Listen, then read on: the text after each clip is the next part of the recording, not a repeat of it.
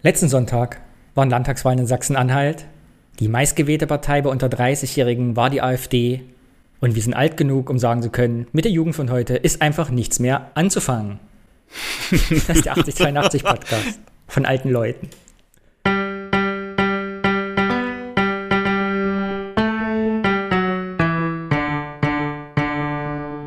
Hast du die Wahl verfolgt oder warst du in der Außengastronomie zu dieser Zeit? Ich habe erst die Wahl verfolgt und dann bin ich in die Außengastronomie. Also es gab ja auch einen Grund, sich zu betrinken, also im Negativen. So war es bei mir jetzt auch. Wir waren ja in Berlin, in Bernau und haben da um 18 Uhr kurz das Handy angemacht, alle geguckt und dann haben wir weiter gegrillt. Was Thüringer halt so macht. Aber Bernau ist doch nicht in Thüringen. Aber ich bin Thüringer. Wir tragen unser Thüringen-Sein überall in die Welt. Ah, ja. Gut, ich meine, Thüringer Würstchen sind ja auch überall. Das passt ja eigentlich ganz gut. Hallo Alex, du Fischkopf. Hallöchen Danny, du Thüringer Bratwurst. Haben wir lange nicht gesagt. Mm, Ja. Das Motto dieses Podcasts ist, wir erzählen aus unserer Jugend und wie uns das bis heute geprägt hat und wollen dabei aber nicht die Leute langweilen und in den Schlaf hinein podcasten. Und deshalb halten wir uns strikt an unsere Kategorien. Und die erste Kategorie dieses Podcasts, und die ich mich am meisten freue, ist das Feedback. Ja, und die Menschen haben auf dich gehört. Sie wollten nicht, dass du traurig bist. Das war moralische Erpressung und sie hat 1A funktioniert. Wunderbar, ja. Ich bedanke mich schon mal bei allen dafür, dass sie Danny ein bisschen fröhlicher gemacht haben, weil Ja. sonst fällt es mir sehr, sehr schwer zu podcasten mit ihm. Wenn ich jetzt hier traurig zusammengesunken, ohne Zuhörerinnen-Kommentare leben muss. Und diesmal aber nicht. Ich habe drei Kommentare, dank dir, Alex, bekommen. Ich habe noch keinen davon gehört. Du hast sie schon gehört. Und ja, ich bin ganz gespannt. Soll ich den ersten mal abspielen? ja, klar. Cool. Hallo, ihr beiden. Ich habe gerade eure letzte Folge gehört. Und wir können natürlich nicht zulassen, dass der Danny traurig ist. Insofern dachte ich, ich melde mich mal wieder. Das ist doch die Mandy, oder? Ja, ganz genau. Toll, danke. Außerdem habt ihr mit dem Wort Barbie echt ein gutes Wort für mich erwischt. Weil ich habe nämlich leider nicht so viele Kindheitserinnerungen. Aber was bei mir hängen geblieben ist, ist mein Schulanfang. Nämlich gerade aufgrund der Barbie. Wir sind nämlich damals im zukünftigen Klassenverband durch unser Dorf zu unserem zukünftigen Schulgebäude gelaufen. Und auf dem Schulhof hingen überall an den Bäumen Zuckertüten. Und ähm, für die, die es nicht wissen, ähm, ich habe mir sagen lassen, Leute aus dem Westen wissen das nicht unbedingt. Ähm, Zuckertüten sind im Prinzip das, was man ähm, außerhalb des Ostens als Schultüten bezeichnet. Jedenfalls unter diesen ganzen Zuckertüten an diesem Baum war eine einzige dabei, aus der oben eine Barbie herausschaute. Und natürlich stand ich nun gefühlte Stunden und habe gewartet und gehofft. Und jedes Mal, wenn ein Name aufgerufen wurde und es wurde eine der anderen Zuckertüten vom Baum geholt und es war nicht mein Name, der gerufen wurde, war ich einfach mega glücklich. Und tatsächlich war es nachher so, dass diese Zuckertüte mit der Barbie obendrauf auch meine Zuckertüte war. Mir war natürlich früher nicht klar, dass es ja die eigenen Eltern sind, die die Zuckertüten packen. Ähm, und insofern hatte ich wahrscheinlich den Wunsch, eine Barbie zu haben, schon mal geäußert, weiß ich nicht mehr. Jedenfalls war ich natürlich das glücklichste Kind der Welt. Ähm, ich hatte nämlich bis dahin nur eine andere Puppe, die nannte sich Petra. Und über die habt ihr gar nicht gesprochen. Das ist nämlich das deutsche Pendant zur Barbie. Das kam zur selben Zeit auf den Markt wie die Barbie, war aber halt ein deutsches Produkt. Petra. sagt mir gar nichts. Petra, also jetzt, wo, das, äh, wo Mandy das erwähnt, sagt mir das was, aber es war mir total entfallen. Also Petra sagt mir überhaupt gar nichts und ich habe mir überlegt, gab es auch noch alternative Namen für deutsche Puppen? Sowas wie Uta. Hanuta. Ich mach mal weiter. Aber erstens, meine Petra hatte einen Pony und ich hasste Ponys. Und auch sonst waren die Haare irgendwie krauser und die Arme waren ähm, nach vorne verschränkt, die konnte man auch nicht bewegen und irgendwie war sie einfach nicht so schön und nicht so cool wie die Barbie, die man aus der Werbung kannte.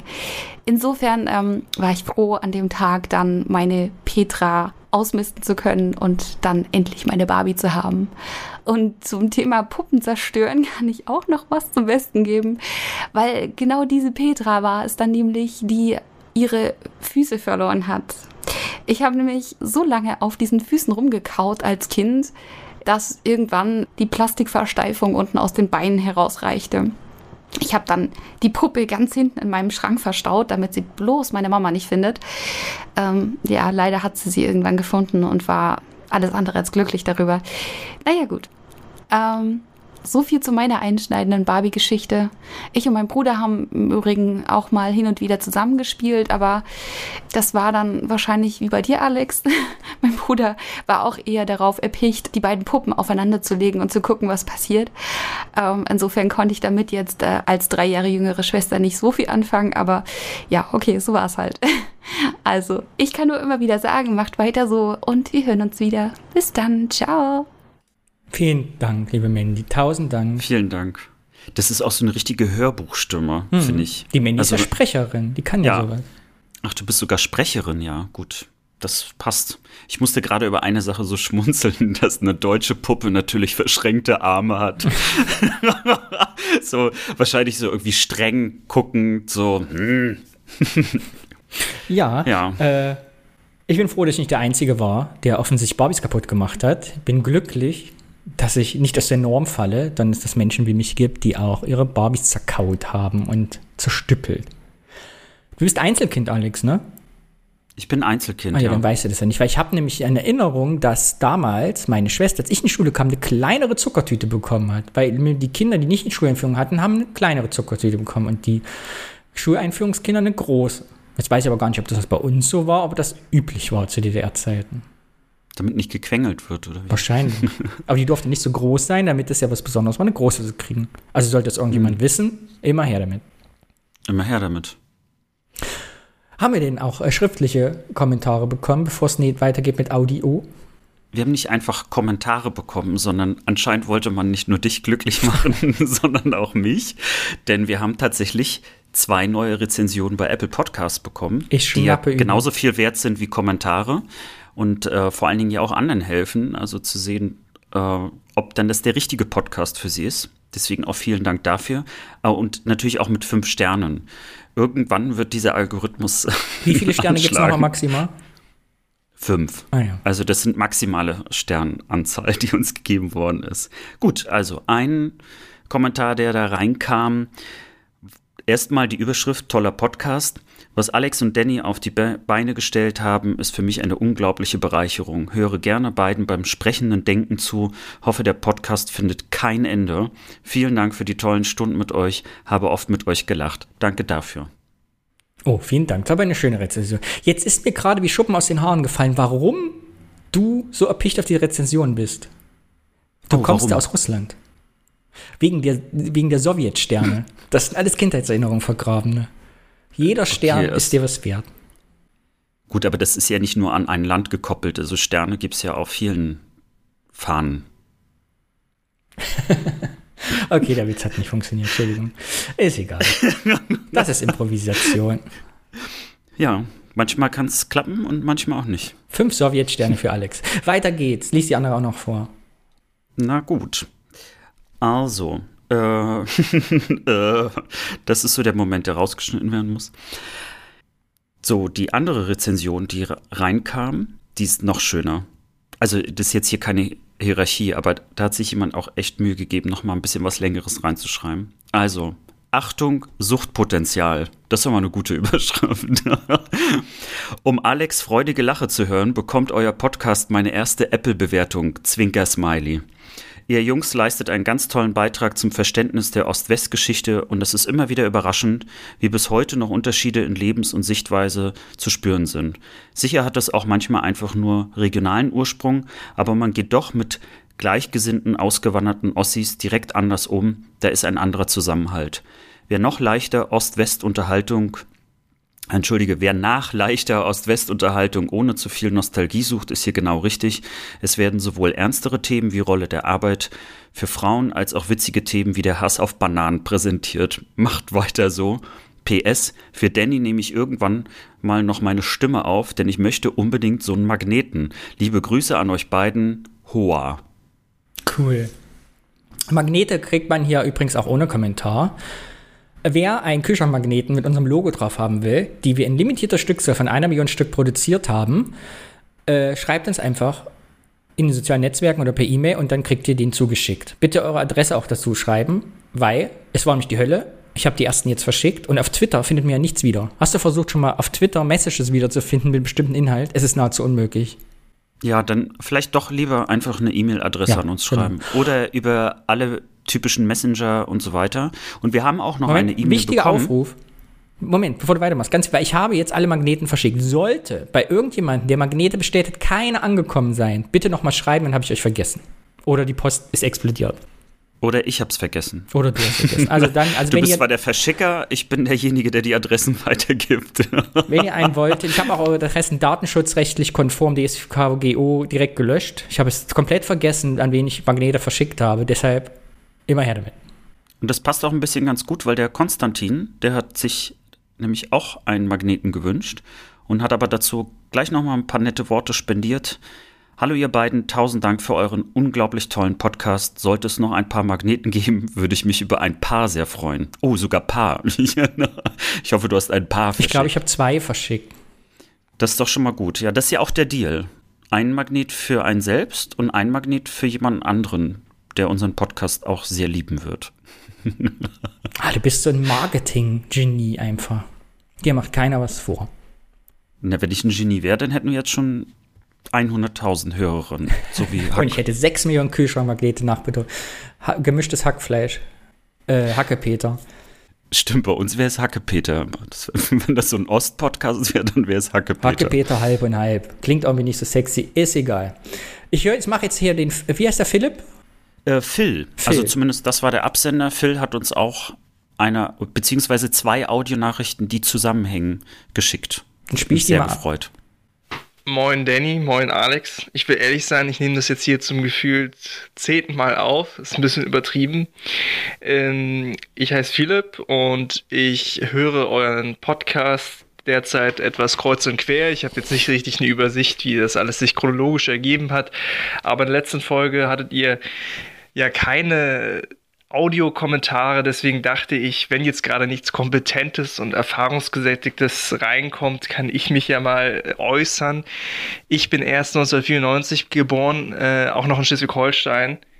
Das heißt, ich bin jetzt, ähm, ich konnte die DDR nie erleben und hatte doch einmal das Gefühl, sie erlebt zu haben und das ist etwas, was, äh, wozu ihr vielleicht direkt selber nicht so viel erzählen könnt, aber hier wäre es vielleicht sogar interessant, wenn äh, andere, die vielleicht da gewesen sind, mal während der DDR etwas dazu berichten könnten. Und ich will die Spannung äh, nicht übertreiben. Es geht um die jährliche Feier, wenn man so möchte, zum, zur Beerdigung von Rosa Luxemburg in Berlin. Und zwar war ich da vor ein paar Jahren, vor drei Jahren, vier Jahren, weil mich das ganze Thema um Rosa Luxemburg ein bisschen interessiert hatte zu dem Zeitpunkt. Und ich bin da so ein bisschen ahnungslos reingestolpert in diese Veranstaltung und war plötzlich umgeben von ja doch älteren äh, Leuten vornehmlich, aber auch von jüngeren Familien, die da tatsächlich das Ganze noch sehr sozialistisch begangen sind. Und äh, ich kann es jetzt nicht einschätzen, vielleicht ist das jetzt auch ein Augenverdreher für einige Leute, die da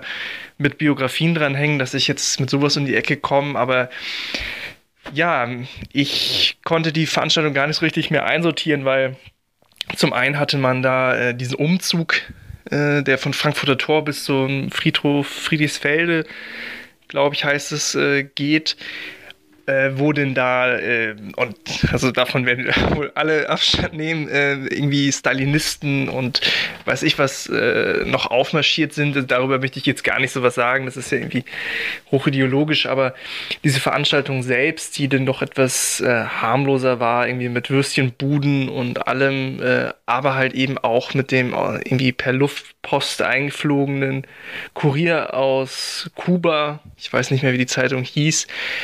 Ähm, und ich irgendwie, ich weiß nicht, ob das irgendwie Ostalgie ist, die dort, dass ich da irgendwie Zeuge davon geworden bin und ich es nicht richtig einordnen konnte, oder ob da wirklich noch sich Leute getroffen haben, die mh, vielleicht auch sehr reflektiert noch irgendeiner sozialistischen Idee angehangen haben, weil ich es schon so einordnen würde, dass wenn man halt diese roten Nelken da ans Grab legt und man, also es gab ja diverse Gräber, man geht da in so einen Kreis rum und mehrere sozialistische Ehrengräber, wenn Leute dort ähm, bei vereinzelten Politikern nochmal extra Blumen hinlegen, dann wirkt das jetzt schon alles ein bisschen informierter. Vielleicht ist das auch ähm, alles viel stärker belastet, als ich es wahrgenommen habe. Aber mich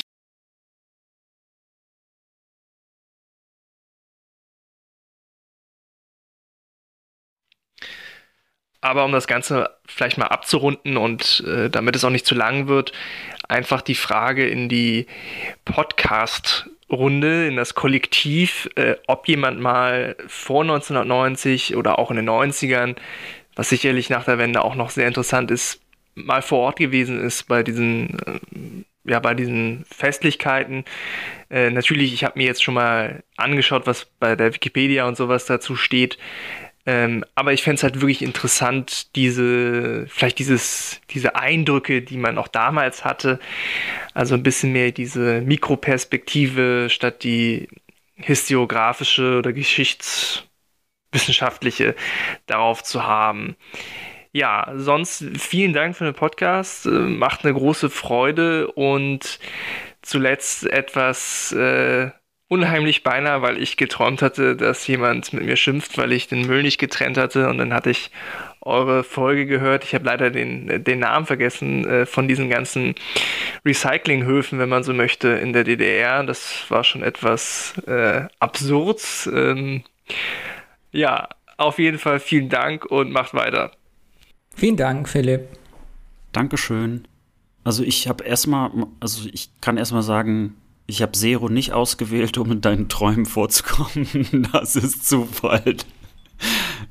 Ansonsten die Frage würde ich natürlich auch gerne äh, sozusagen reinreichen in unsere Podcast-Welt, in uns Kollektiv, ähm, ob es dazu sozusagen Eindrücke gibt. Ich kann persönlich dazu gar nicht so viel sagen. Ähm, ich kenne es ehrlich gesagt auch nur so ein bisschen aus dem Fernsehen und äh, habe sonst irgendwie auch gar keinen so einen richtigen Bezug dazu. Ich finde das ganz spannend, weil genau, ich habe mir auch beim Zuhören gerade gefragt, denn äh, passt auch ein bisschen zu meinem Thema, was ich heute mitgebracht habe. Was ist eigentlich DDR-Vergangenheit und was nicht? Und was ist Geschichtsverklärung und was ist Erinnerungskultur? Also Rosa Luxemburg war ja, soweit ich weiß, SPD am Ende. Die hat, glaube ich, KPD mitgegründet. Russisch-Polnisch war die, ist dann später nach Berlin, hat ja, war in der SPD aktiv und ist ja dann irgendwie ermordet worden im Landwehrkanal. Und sowohl auch die rote Nelke war ja eigentlich auch ein Arbeitssymbol, äh, Arbeitskampfsymbol, ne? Bevor es mhm. dann später zum Frauenrechtssymbol auch die rote Nelke, ne? Frauentag. So.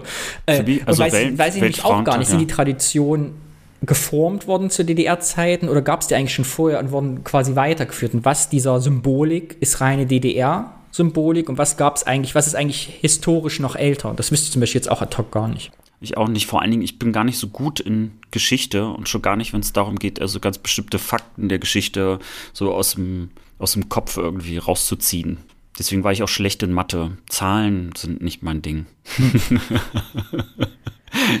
genau, muss ich einzige, recherchieren. Wo ich noch mit sozialistischer DDR zu tun hatte, also in ihrer Form als, als Funktion, wie, wie nennt man das? Also da, wo sie gewirkt hat als politisches System, war halt die erste Mai-Demo, wo ich mich erinnern kann, dass ich mit sechs Jahren mit meinem Vater da zur ersten Mai-Demo durch den Küffhäuser gezogen bin. Und, habe ich glaube ich schon erzählt, 40 Jahre DDR-Feier an der Grundschule, wo wir Cola trinken durften, im Haus der Jugend. Das ist meine einzige Erinnerung an das System DDR wirklich, also wo ich so eingebunden war. Also was, was sich bis heute bei mir durchgezogen hat, das ist wirklich der Weltfrauentag, beziehungsweise damals war es einfach nur Frauentag. Und ich merke immer wieder auch auf Arbeit äh, seit einigen Jahren, dass das äh, den meisten Menschen ganz, ganz fremd ist. Also als ich hierher gekommen bin, war der Muttertag irgendwie ganz bekannt. Auch äh, dass die Leute immer wissen, wann der Muttertag ist. Ich weiß es bis heute nicht. Irgendwas, glaube ich, mit Mai. Äh, aber als ich dann so vorgebracht habe, ja, 8. März, Weltfrauentag, total selbstverständlich. Und meine Mutter hat auch immer gesagt, also ihr ist der Weltfrauentag wichtiger als der Muttertag, weil, äh, weil es darum geht, sozusagen die, äh, also praktisch an die Frauen zu denken und nicht nur daran, äh, was sozusagen, ja, also was sie sein könnte oder kann. Man muss nicht sozusagen Mutter sein, um auch eine gute Frau zu sein, so ungefähr. Und deswegen war ihr immer der Feiertag als solches viel, viel lieber und äh, hat sich immer sehr gefreut, also auch jetzt in den letzten Jahren, weil man sich auch immer daran erinnert hat. Und äh, ich merke natürlich, dass der Weltfrauentag wieder auch an Bedeutung gewinnt, so mein Eindruck. Äh, und sicherlich spätestens als Berlin das als Feiertag auch eingeführt hat, was ich super finde, ähm, merkt man, dass es dann doch also so, so eine größere Brücke schlägt. Und ich habe auch nicht den Eindruck, dass ähm, die Menschen um mich herum, die den Tag jetzt nicht kannten, das unbedingt mit DDR verbinden, sondern überhaupt, also die sind einfach überrascht, dass es diesen Tag gibt. Für mich war das schon irgendwie so ein, erst eine DDR-Verbindung, also etwas, was weitergeführt worden ist, aber als ich mich mit dann ein bisschen mehr damit beschäftigt habe, habe ich gesehen, dass es ja viel, viel länger zurückgeht und dass es so ein wichtiger Tag ist, äh, der sich lohnt, auch erhalten zu bleiben. So, mhm. so mein Eindruck. Ja, genau, das ist jetzt die Frage, jetzt wie Philipp und wir, wo wir jetzt sagen, das haben wir die DDR-Relikt, die er live miterlebt hat oder die wir jetzt da live noch sehen können, tun wir da der Arbeiterbewegung, die eigentlich 100 Jahre alt ist, in der Frauenrechtsbewegung Unrecht, indem wir das subsumieren auf, das ist irgendwie noch Replik der DDR, weil es vielleicht mhm. gar nicht zur DDR gehört, sondern eigentlich viel älter ist. Also ein sozialistischer Arbeiterkampf ist ja nun nicht unbedingt mit DDR verbunden. Interessant wäre ja genau auch an der Stelle, wenn es sozusagen seine Wurzeln in einem Arbeiterkampf hat, vor der DDR. Dann ist die Frage, gibt es also ähnliche Rituale, Symboliken auch äh, im Westteil Deutschlands, praktisch in der Alt-BRD, wo das auch fortgeführt worden ist und jetzt praktisch wieder zusammenkommt. Ja, und, und wahrscheinlich wird es sich trotzdem ja über die 40 Jahre hinweg verändert haben. Also weil sich ja auch die Gesellschaften als solches ja weiterentwickelt haben und dann versucht man ja schon irgendwie da noch ein bisschen was anderes draus zu machen. Ja.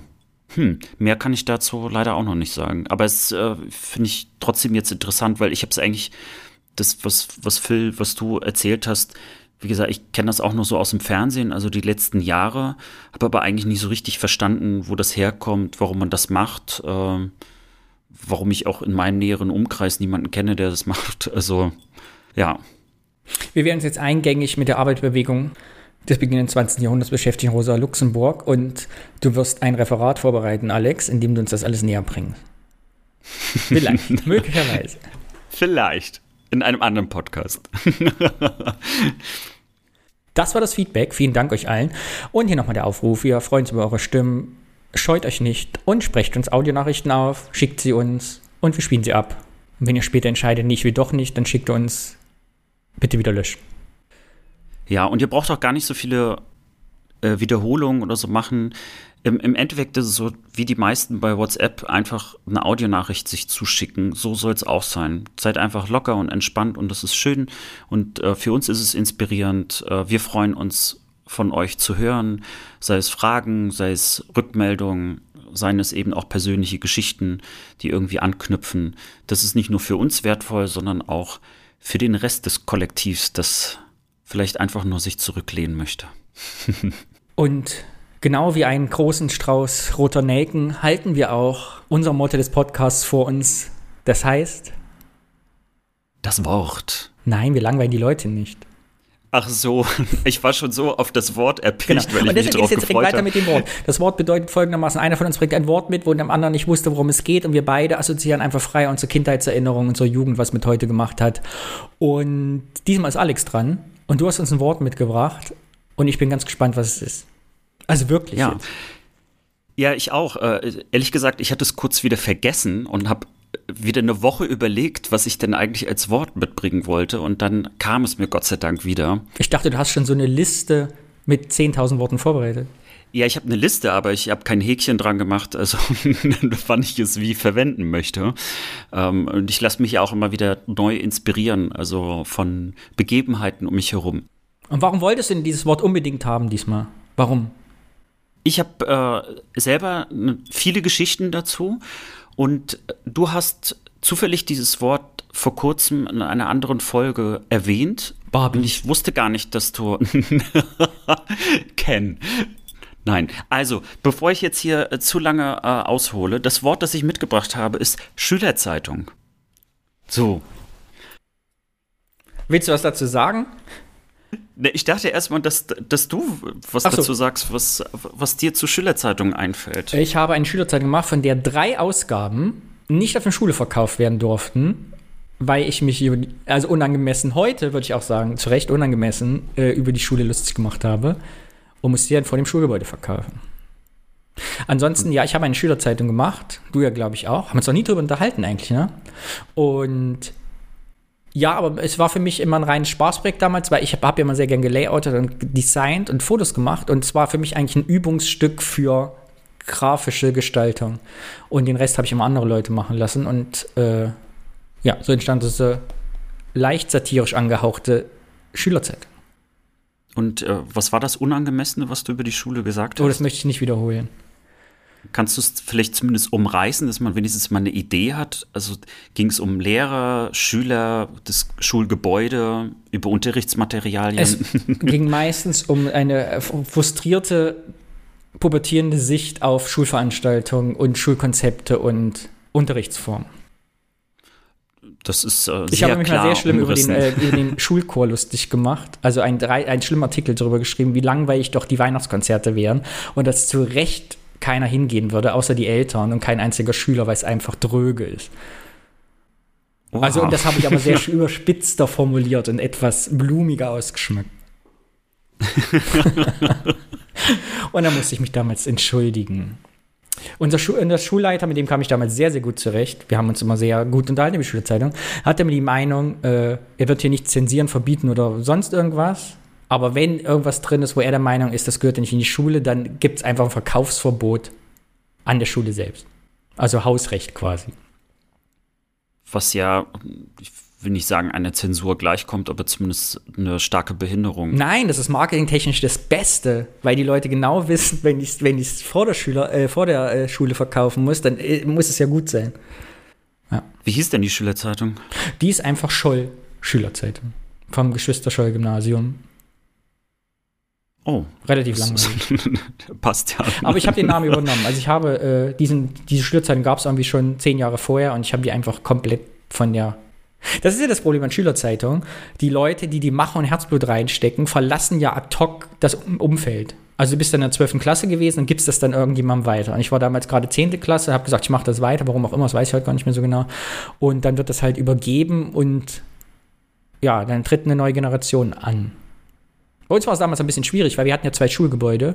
Das eine für die unteren Klassen, das war die alte DDR-Plattenbau, die es heute nicht mehr gibt. Und das schöne historische Gebäude, renoviert, frisch von EU-Geldern, ab der 10. Klasse. Und ich hatte von Anfang an den Anspruch, beziehungsweise wollten wir immer, dass auch beide Schulteile zu Wort kommen. Da aber der eine Schulteil ja bis zur 9. Klasse nur war, war er niveautechnisch natürlich etwas anders gewichtet, wenn die 9 Klasse anders schreibt, dann 12 Klasse. Aber das haben wir, glaube ich, ganz gut hingekriegt, da beide Schulteile irgendwie zu zufriedenzustellen. Aber unsere Schülerzeitung war immer so ein bisschen, ja, lustiges Quatsch-Ding irgendwie. Wir hatten nie einen größeren intellektuelleren Anspruch. Das Niveau war 12. Klasse Abitur und dabei ist es auch geblieben. und es war eher ein Geselligkeitsprojekt. Also ich fand das schön, also die Redaktion, das hat Spaß gemacht. Wir hatten ein paar Leute kennengelernt. Wir waren in der Regel so sechs, sieben, acht Leute. Haben uns da einmal im Monat was ausgedacht, haben zusammengesessen, ein bisschen Redaktionsplan gemacht. Und wie ich ja letztes Mal schon erzählt habe, dann von den eingenommenen Geld sind wir halt immer essen gegangen. Wie war es bei dir? Hm, also die Geschichte, äh, warum es überhaupt eine Schülerzeitung gibt, ist schon eine typische Wendegeschichte, äh, vor allen Dingen in Rostock. Ich weiß gar nicht, wie das in anderen Städten gehandhabt worden ist, aber ähm, es gab ja sehr viele Arbeitslose und es gab sozusagen ganz viele Initiativen, äh, um Arbeitslose irgendwie in einen Job zu bringen, äh, auch vielleicht in einen sinnvollen Job, äh, um auch Langzeitarbeitslosigkeit zu verhindern. Und wir haben dann im Prinzip also eine Person an die Schule bekommen, die dann äh, mit dieser Initiative eine Schülerzeitung hat gründen lassen in der Schule. Das heißt, es kam schon sozusagen von außen und äh, das ging, glaube ich, so ziemlich allen Schulen in Rostock so, dass dort äh, eben diese Initiative äh, Schülerzeitung überhaupt erst ermöglicht hat. Ich glaube, die wurden auch so ein bisschen mitfinanziert, also das so das Kopieren und Papier äh, und natürlich auch die Erwachsenenbetreuung, dass das sozusagen kostenlos da war. Und so ist dann bei uns die Schülerzeitung entstanden. Da gab es dann so einen Aufruf und ich war ganz glücklich darüber. Ich glaube, 94 haben wir die äh, gegründet. Und ich war ein großer Fan von Beverly Hills 90210. Und ich war ein bisschen verschossen in Brandon Walsh. und er war bei der Schülerzeitung. Wobei ich mir nicht sicher war, ob ich in, in ihn verschossen war oder ich einfach nur selber auch bei so einer Schülerzeitung sein wollte. Das Niveau natürlich, das dort äh, in Beverly Hills gezeigt worden ist für eine Schülerzeitung, war natürlich was ganz anderes. Also die haben ja irgendwie wirklich, ich glaube, eine tägliche Zeitung rausgebracht, also so richtig niveauvoll. Und ich fand schon. Kurze Frage, du wusstest hm, aber schon, ja. dass es das gar nicht gibt, dass das eine Fernsehserie ist. Das war mir schon klar, aber natürlich äh, hatte ich die Vorstellung der Illusion, dass aber in den USA Highschools auch eine Schülerzeitung haben, dass die meistens sehr professionell ist. Mhm. So. Äh, aus heutiger Sicht, wenn ich nochmal auf die Serie gucke, und ich war wirklich ein Fan von dieser Serie, äh, ich habe sogar Bücher gelesen von Beverly Hills 90210, also oh wo nochmal das drinne stand, was eigentlich im Fernsehen zu sehen war. Und äh, ich meine, meine Eltern waren froh, dass ich überhaupt ein bisschen Bücher lese, also, aber die hätten sich, glaube ich, eher so Leo Tolstoi oder so gewünscht. Ich habe halt Beverly Hills 90 210 gelesen. Ja, aber es hat mich auf jeden Fall inspiriert, weil ich wollte schon irgendwie Journalismus oder so, das fand ich auch spannend und die Serie hat mich da auch so ein bisschen äh, dahin gebracht, muss ich auch sagen, weil das war auch ein Thema. Also in jeder Folge spielte Schülerzeitung, äh, Journalismus, Reportagen, Konflikte oder so. Das spielte da auch eine Rolle und ich wollte irgendwie Teil solch einer Welt sein. Und äh, so haben wir dann mit ein paar Schülerinnen und Schülern äh, eben diese Schülerzeitung gestartet, aber so richtig, ne, noch, also die waren nicht mal geklammert, das waren im Prinzip so gefaltete A4-Blätter, die wir dann zu einer A5-Schülerzeitung zusammengebastelt haben, wo wir mit äh, Paint äh, versucht haben, irgendwie ein bisschen zu layouten oder zu malen oder irgendwie mit Collagen gearbeitet hatten und wo ich dann im Prinzip meine ersten Versuche, äh, Artikel zu schreiben. Ähm, ich glaube, mein allererster Artikel war über die, über das Tankeunglück vor den Shetland Islands. Das war, glaube ich, mein erster Artikel, weil damals äh, war ich auch so ein bisschen so umweltaktivistisch ähm, irgendwie so interessiert und unterwegs. Und da war es mir irgendwie so ein Anliegen, einen Artikel darüber zu schreiben, wie die Umwelt zerstört wird von so einem Öltanker und Ölteppich und so weiter. Und ich habe damals auch angefangen, so Aufklärungsartikel zu schreiben äh, unter einem Pseudonym, nämlich Schlaubergers Tipps, wo ich, äh, wo ich sozusagen so eine Art ähm, ja, Sexualaufklärung äh, betrieben habe, also so über Mythen aufgeklärt habe für Mädchen und Jungs und so weiter. Und das war auch ziemlich beliebt, weil natürlich schon so an der Schule irgendwie über sowas, ja, maximal vielleicht im Unterricht gesprochen worden ist, aber eben natürlich nicht äh, jetzt in der Schülerzeitung. Ne? Sehr niedrigschwellig, äh, also nichts Besonderes. Ich habe da jetzt auch keinen Penis gemalt oder so, sondern einfach nur so, so paar Sachen, äh, so Mythen halt einfach aufgedeckt. Und das hat sich durchgezogen bis zum Schluss, also meine Schullaufbahn. Ich habe, äh, so wie du es gerade beschreibst, mit mir sind Schülerzeitungen gestartet und wieder untergegangen. äh, mit anderen Worten, ich habe da also kein, kein gutes Erbe hinterlassen, das dann auch aufgenommen worden ist und meistens auch mit den gleichen Leuten. Also wir waren irgendwann so ein Kerntrupp. Wir hatten einfach immer Bock, Schülerzeitung zu machen. Und die wurden dann auch immer professioneller, weil wir weil irgendwann diese Initiative dann rausgegangen ist und dann mussten wir uns das eben auch finanzieren. Teilweise mit Spendengeldern, teilweise mit äh, Sponsoring. Also wir sind dann wirklich in Rostock, äh, weiß ich noch, in Lüttenklein von Geschäft zu Geschäft gegangen, haben gefragt, ob sie Geld geben würden, um die Schülerzeitung drucken zu können oder ob äh, sie das Layouten ermöglichen. Und damals hatten natürlich auch nicht alle einen Computer. Es war schon schwierig. Also wenn ich mir heute so vorstelle, wie leicht es ist, ich sag jetzt mal sowas zu produzieren. Ich meine, guck uns beide an. Ne? Ich stellen halt sozusagen zwei Mikros hin, machen Internet an und schon kann man irgendwie anfangen, zumindest ein gewisses Publikum zu erreichen. Klar, wir haben natürlich auch anfänglich was investiert, aber die Möglichkeit ist eine ganz andere. Oder was wir mit einem Computer heute machen können, äh, was, wie viel Arbeit uns das damals gekostet hat, das gleiche heute zu machen, wäre so Pillepalle. Ich finde es ganz interessant, äh, dass du sagst, bei euch gab es eine Stelle. Also war, hat die Stadt diese Stelle geschaffen? Also es war ein erwachsener Mensch, der euch da das äh, äh gelernt hat quasi oder gecoacht hat. Wie nennt man das? Betreut. Ich glaube, damals hat man das einfach nur betreut gesagt. Und der war über die gesamte wirklich- Zeit da. Ähm, äh, Im Prinzip waren das so diese ganzen ähm, Redaktionssitzungen. Mhm. Ich glaube, die, die Frau hatte auch an anderen Schulen das auch gemacht. Und äh, ich, ich kann mich nicht mehr genau erinnern, ob sie jetzt ein oder zweimal die Woche da war, aber das war dann eher so, so wie Wahl, Wahlunterricht oder Wahlpflichtunterricht so. Ne, äh, aber nicht, dass sie jetzt permanent als irgendwie Stelle dort war mit Büro und allem drum und dran, sondern im Endeffekt äh, Nachmittagsbetreuung, plus dass sie aber selber auch eben viel geholfen hat nochmal beim Produzieren, also was wir vielleicht nicht ganz hinbekommen haben. Aber die grundlegende Idee war, dass wir in der Lage sind, eine Schülerzeitung selbst zu produzieren. Also inhaltlich kam alles von uns und sie hat uns praktisch geholfen, ein bisschen Struktur zu finden. Heute würde man, glaube ich, so äh, ja eher Coach oder Facilitator sagen. Ja, sehr spannend. Bei mir, was ich erinnere mich nämlich, habe ich echt 15 Jahre nicht mehr drüber nachgedacht. Das erste Mal jetzt wieder, dass es bei uns echt ein strukturelles, schwieriges Problem war. Also es fing damit an, dass wir so einen 386er hatten, der für die Schülerzeitung irgendwie wahrscheinlich mitfinanziert war. Deshalb durften wir den benutzen.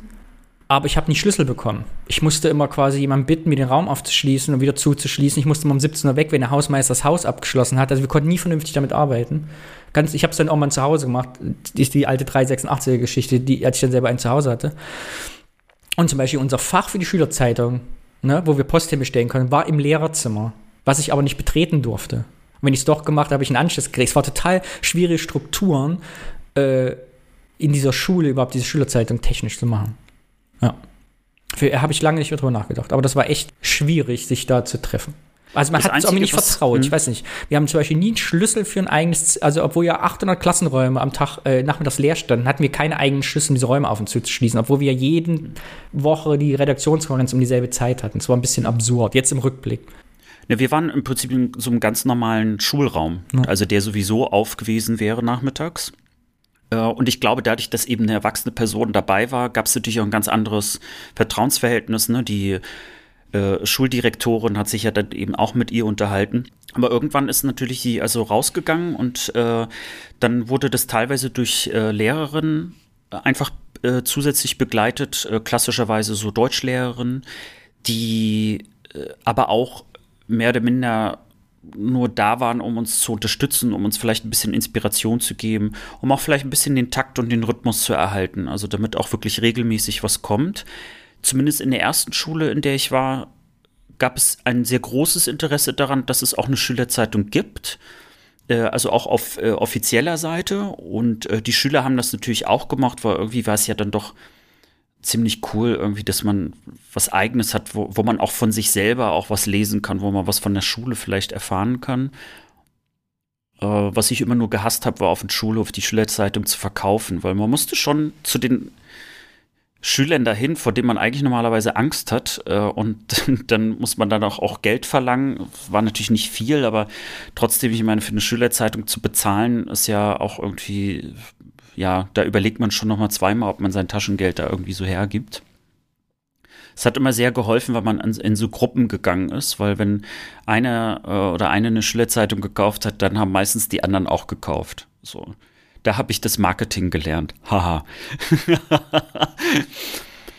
Und äh, da habe ich aber meine erste Erfahrung gemacht, weil du das jetzt gerade mit dem Direktor erzählst. Äh, also wir hatten niemals wirklich Probleme oder Konflikte. Ähm, wir waren ehrlich gesagt ziemlich lieb.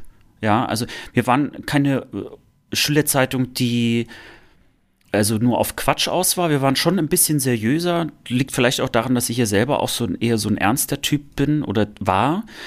Und äh, wir hatten so eben so eine Mischung aus ein bisschen unterhaltsam, ein bisschen was Bildendes, ein bisschen vielleicht auch so Lehrerinterview und so weiter.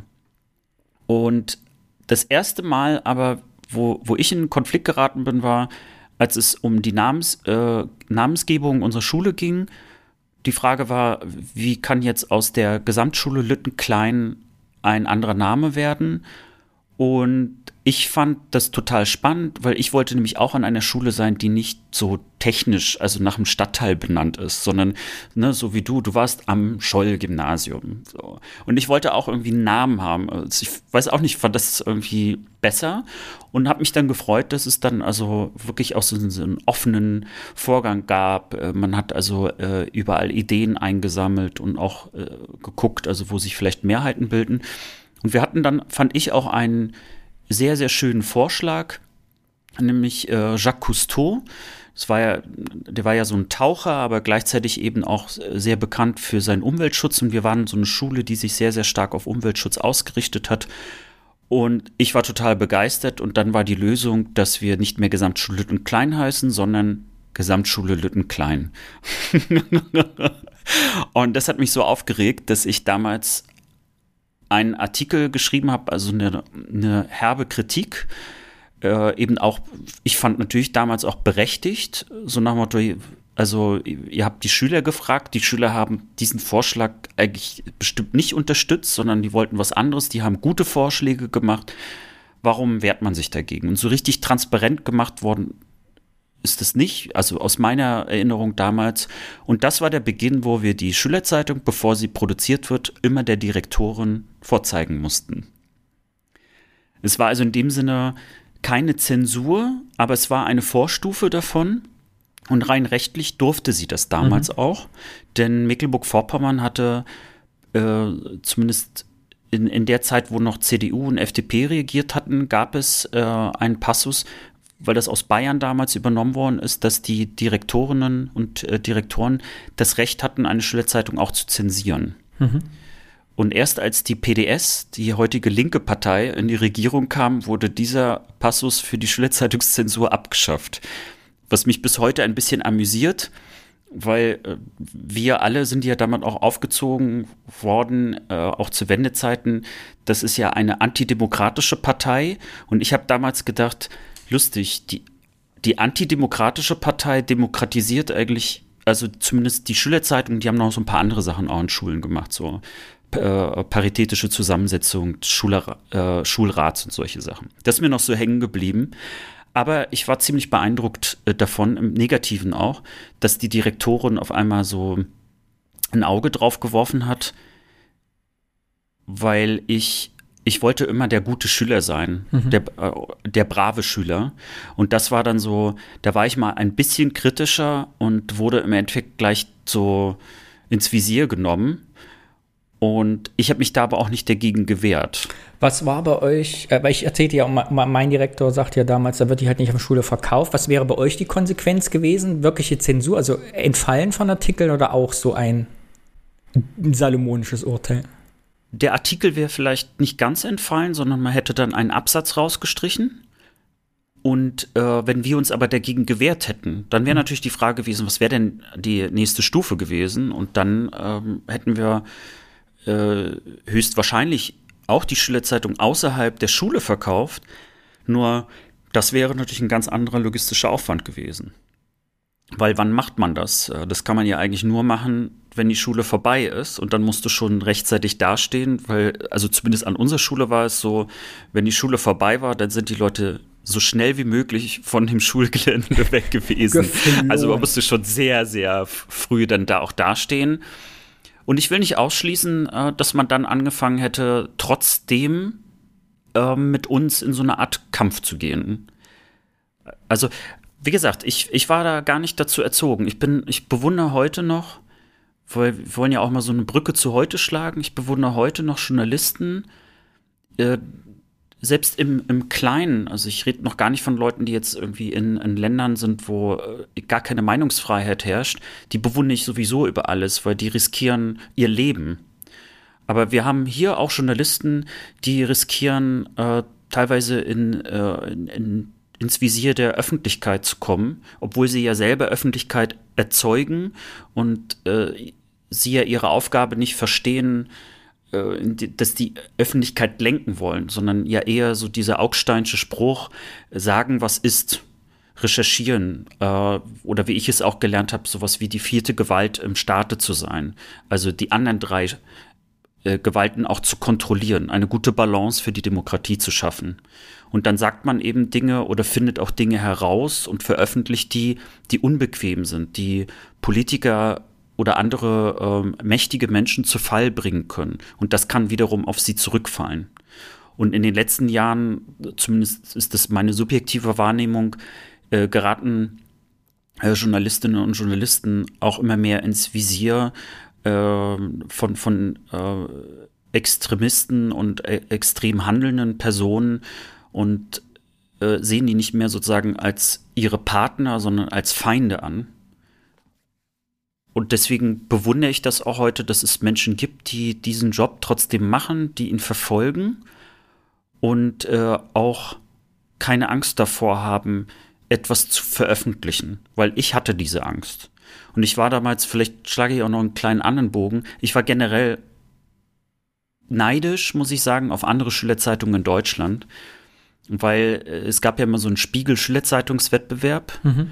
und da konnte man natürlich sehen, was so für Schülerzeitungen in Deutschland existierten. Und zum einen natürlich waren die manchmal super professionell aufgemacht äh, ich, ich, erinnere mich noch, äh, gab es eine Schülerzeitung, die hieß Der Spargel und die haben absichtlich auch den Spiegel so layouttechnisch mhm. total übernommen und äh, das, das war auch ein dickes Heft, also die haben da teilweise 50, 60 Seiten produziert, ja, also das war auf so einem Niveau, teilweise schon im Farbdruck. Mhm. Da war ich so neidisch, weißt du, wir da mit so unserem da gehefteten äh, Copy-Ding, ja, und dann das, wo, wo, wo man eher so an dieses Beverly Hills 90210 kam. Und bei uns in Rostock, in Lichtenhagen gegenüber, war das sogar so krass, dass das Gymnasium zwei Schülerzeitungen hatten. Weil äh, die eine Schülerzeitung ähm, irgendwie nicht so lief, wie einige Leute das haben wollten. Und dann haben sich welche abgespaltet und haben eine andere Schülerzeitung gegründet. Die Blackout, ich weiß noch, das so hieß die. Die war auch sehr erfolgreich. Ähm, einige der Leute, die dort auch gearbeitet haben, sind auch dann in Journalismus gegangen. Ich verfolge die sogar noch ein bisschen. Und äh, ich war so neidisch auf die, weil die hatten auch Auflagen, die äh, teilweise in, also so groß waren, dass die praktisch jeden einzelnen Schüler und Schülerin in diesem Gymnasium erreicht haben. Und das kostete auch noch. Also die, die hatten sogar äh, Anzeigen, also Firmen wollten bei denen Anzeigen schalten. Und die hatten Artikel, die, die hatten es echt drauf. Also das waren Leute, du wusstest, die werden irgendwann in Journalismus gehen. Und ich kam mir da immer so klein und so Pillepalle vor. Ich war zwar irgendwie glücklich, dass ich in einer Schülerzeitung machen durfte, aber ich wäre gerne in einer anderen Schülerzeitung gewesen. Was bedeutet das für uns heute? Ist es schon äh, wirklich eine Absurdität, dass wenn man jetzt das gesamtgesellschaftlich betrachtet, dass ich in eine Schule gegangen bin, die nach äh, Hans und Sophie Scholl benannt worden ist, die verhaftet worden sind, weil sie in ihrer Universität äh, Flugblätter verteilt haben, äh, dass wir das bayerische Gesetz übernommen haben, dass eine Schülerzeitung zensiert werden kann und davon auch Gebrauch gemacht worden ist quasi von diesem Zensurrecht, ist schon eine heitere Nachwende-Anekdote, findest du nicht? Absolut, ich hatte ja ganz kurz noch gesagt, Mensch, ja, passt ja, als du gesagt hast, ist sie Scholl. Ähm, und und noch interessanter eben, dass es nicht ein DDR-Relikt ist, sondern wie das Schulgesetz einfach von Bayern übernommen haben, kopiert und in, in der Nachwendezeit offensichtlich niemandem aufgefallen ist, als man es entschieden hat, ist das vielleicht jetzt so gut für unsere ostdeutschen Schülerinnen und Schüler, wenn wir die Schülerzeitung zensieren? Ich finde auch, das ist mir äh, so Jahre später überhaupt erstmal aufgefallen, mhm. wo ich mich natürlich auch als Jugendlicher mehr und mehr eben mit der Wende als solches eben auch beschäftigt hat. Und deswegen wollte ich auch das Thema heute mal ansprechen, weil in der Tat die Ironie, die dahinter liegt, ja sehr witzig ist. Denn ich finde die Grundidee, dass eine Schule eine Schülerzeitung hat und dass Menschen, vielleicht ist es heute auch keine Zeitung mehr, es wird wahrscheinlich sicherlich viel digital sein und man hat da ja noch mal ganz andere Möglichkeiten, auch die Möglichkeit zu zensieren oder äh, zum Beispiel ein Verkaufsverbot auf der Schulfläche zu haben. Das kann man ja damit natürlich hervorragend umgehen. Ähm, andererseits ist es natürlich schöner, wenn da irgendwie äh, da so ein gewisser Stolz dahinter steht, dass auch eine Schule selber sagen kann, das gehört zu uns, genauso wie so ein Schulchor oder eine Sportmannschaft. Oder ja, und genau, wenn ihr eben auch damals bei Spiegel, bei dem Wettbewerb, wir haben uns ja auch Exemplare zuschicken lassen, das kriegst du als Schülerzeitung ein bisschen in unserem Katalog drin automatisch. Die Schülerzeitungen, die gewonnen haben, diese ganzen Preise, waren ja aber auch kritische Schülerzeitungen, mit denen man sich dann schmücken konnte. Also im Prinzip hat sich ja die Schule selber die Hand abgeschnitten, indem sie kritische, kritischen Journalismus unter Schülern verboten hat. Ja. Es ist auf jeden Fall eine gute Übung und finde, das ist ein wichtiger äh, Bestandteil auch unserer heutigen Demokratie. Vielleicht klingt das jetzt ein bisschen zu hochtrabend, aber die Grundidee, dass dort äh, Menschen, die gerade aufwachsen, lernen, mit auch Widersprüchen und Kritik und auch Gegenkritik umzugehen, halte ich für wichtiger denn je und eben auch vielleicht noch das auch begleitet vielleicht auch zu haben. Dass es nicht nur ist von Schülern für Schülern, sondern äh, dass dort vielleicht auch Menschen sind, die helfen, äh, das besser zu machen, auch vielleicht äh, auch zu ermutigen, wenn, wenn sozusagen die Strukturen dafür nicht da sind. Deswegen finde ich auch gut, dass es gibt ja ganz viele Jugendmedienverbände. Ne? Also auch der Jugendmedienverband Mecklenburg-Vorpommern, der ist ja auch, gilt ja als, auch als ein sehr aktiver Verband, den ich bis heute noch beobachte und wo ich mich immer noch darüber freue, äh, wie viel, mit wie viel Energie dort äh, die, die Jugendlichen dort reingehen und äh, ja, ja letztlich auch eine Vorschau auf Medienschaffende sind, die ja da noch kommen werden und die wir immer brauchen werden. Deswegen äh, glaube ich, dass es wichtig ist, dass Schulen sowas auch haben. Da sind wir uns einig. Wir haben unsere Schülerzeitung geliebt. Was habt ihr denn mit dem verdienten Geld eigentlich gemacht? Wir haben das in die Schülerzeitung wieder reingesteckt. Also bei uns gab es gar nicht so das Ding, dass wir das verfeiert haben. Äh, dafür hätte auch das Geld gar nicht so gereicht. Ich glaube, einmal im Jahr hat man sich so, so eine Weihnachtsfeier quasi geleistet. Aber äh, das waren wirklich, das war so wenig Geld, dass wir froh waren, damit die Schülerzeitung refinanzieren mhm. zu können. Wir waren meistens eher so leere Kasse und mussten auch manchmal die Schule anbetteln. Also bei meiner zweiten Schule war es wirklich so, dass äh, natürlich, also die Kopien kosteten damals schon wahnsinnig viel Geld, weil ja jede Kopie äh, auch nochmal irgendwie einen Betrag in der Schule gekostet. Das wurde ja irgendwie verrechnet mit irgendwelchen Firmen oder so. Und dann hat man uns eine bestimmte Anzahl an Kopien gewährt. Ah ja, nee, ich habe ja äh, wieder Bezug, was hat das, also wie hat uns das geprägt bis heute? Ich habe ja den Kapitalismus da verinnerlicht mit der Schülerzeitung und sich verkaufen können. Denn äh, als Chefredakteur der Schülerzeitung hatte ich natürlich auch den Anspruch äh, und die Aufgabe, das äh, Geld reinzukriegen. Und die Sparkasse zum Beispiel, wie das so häufig war, hat immer die Rückseite gekauft, wie bei vielen Schülerzeitungen. Und meine erste Amtshandlung war damals erstmal, ich hätte gern 100 Euro mehr, Mark, damals 100 Mark mehr, weil ich finde, 100 Mark für eine Rückseite ist viel zu wenig, 200 Mark sind auch okay. Und dann habe ich auch eine Druckerei dazu bekommen damals, weil der Sohn des Druckers auch mit uns auf die Schule ging, überreden, dass die uns halt umsonst was drucken. So. Und das heißt, jeder von den 400 Ausgaben, die verkauft haben, war dann halt schon Reingewinn, weil wir das quasi alles schon refinanziert hatten. Und so konnten wir immer dann schön für 200, 300 Mark essen gehen. 100 Mark wurden in Fotos entwickeln gesteckt. Ja. Aber rein kapitalistische Schülerzeitung. Unser Ziel, das war ja auch unser Ziel. Wir wollten so viele Ausgaben verkaufen, das war unser Ansporn, dass wir einmal im Monat richtig schick davon essen gehen konnten als Redaktion. Das hat sich als Tradition echt zwei Jahre gehalten. Ich habe dort gelernt, dass ich darin überhaupt nicht gut bin, also zu verkaufen.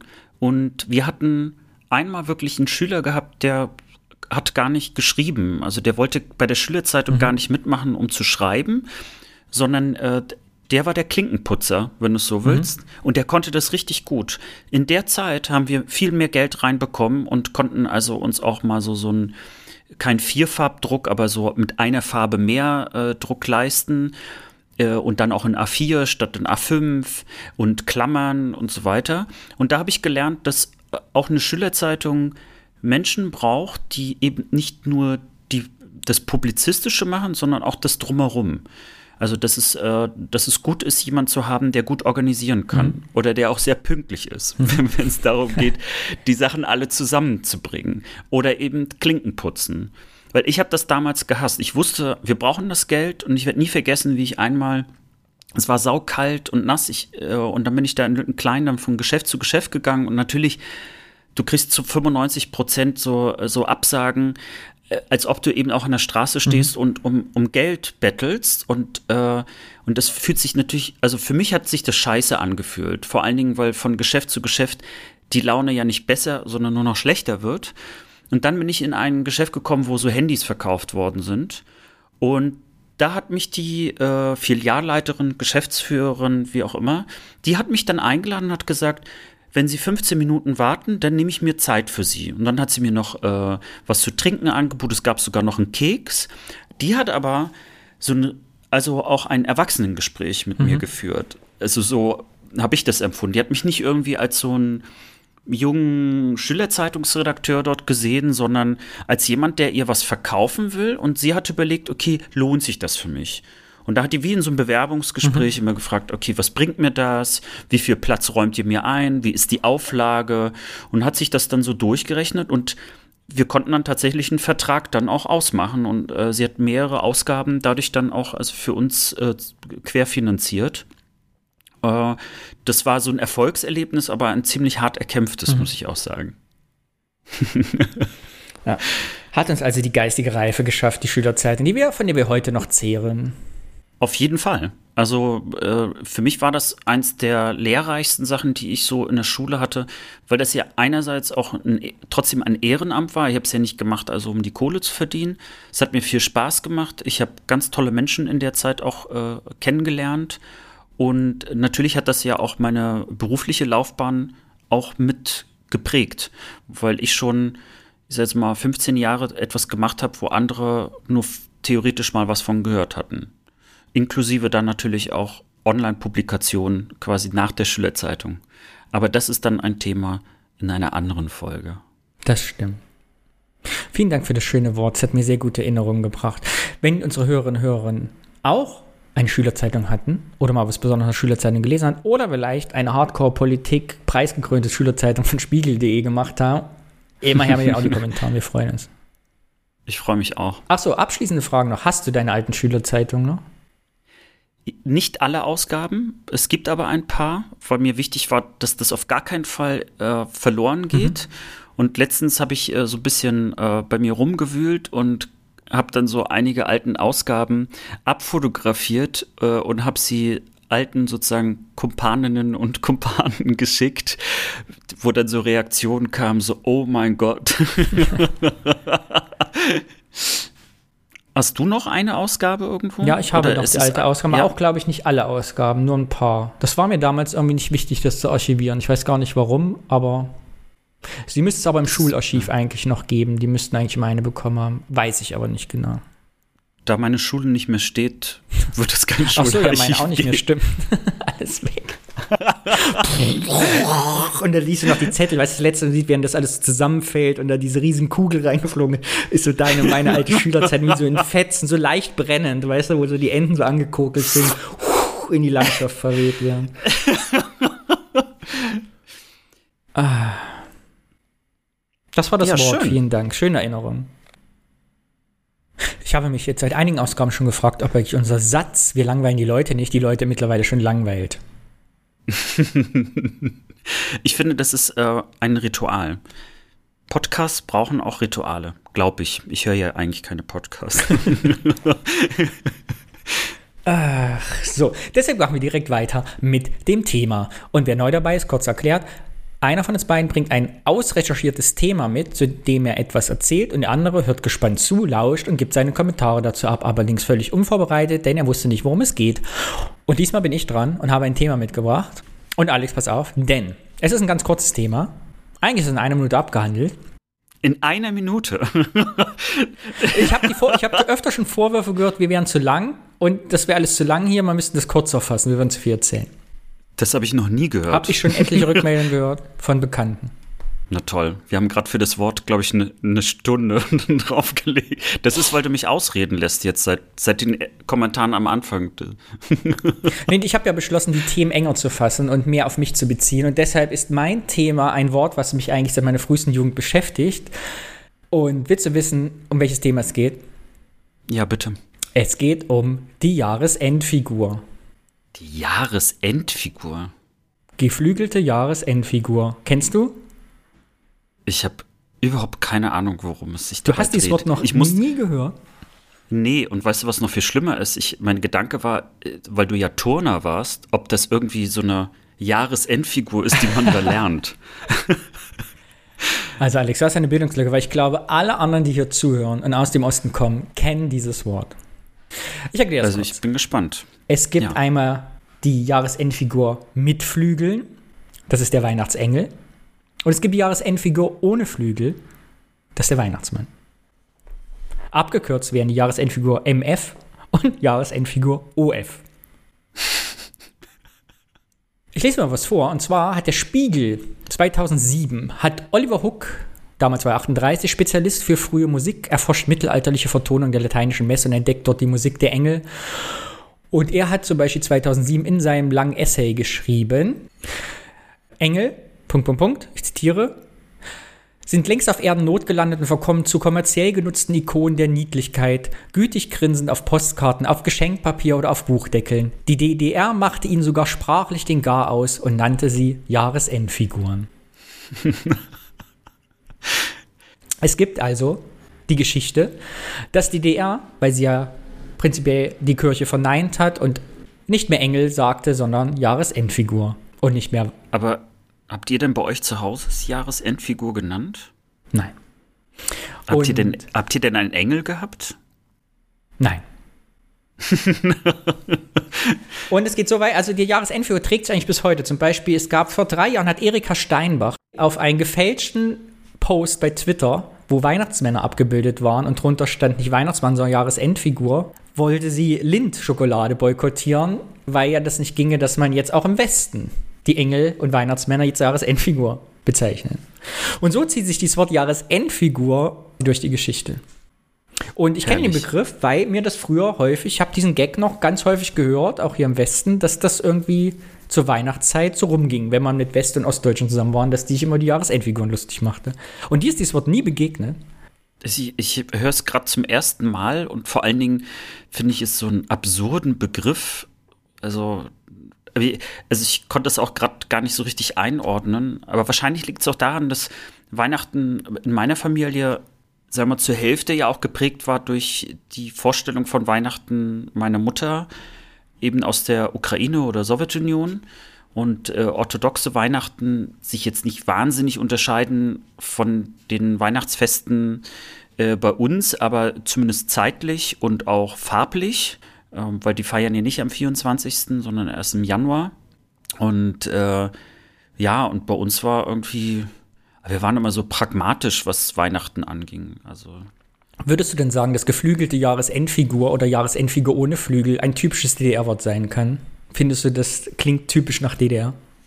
Nach der Umständlichkeit der also Amtssprache. Es klingt natürlich so ein bisschen nach Sättigungsbeilage. Ja.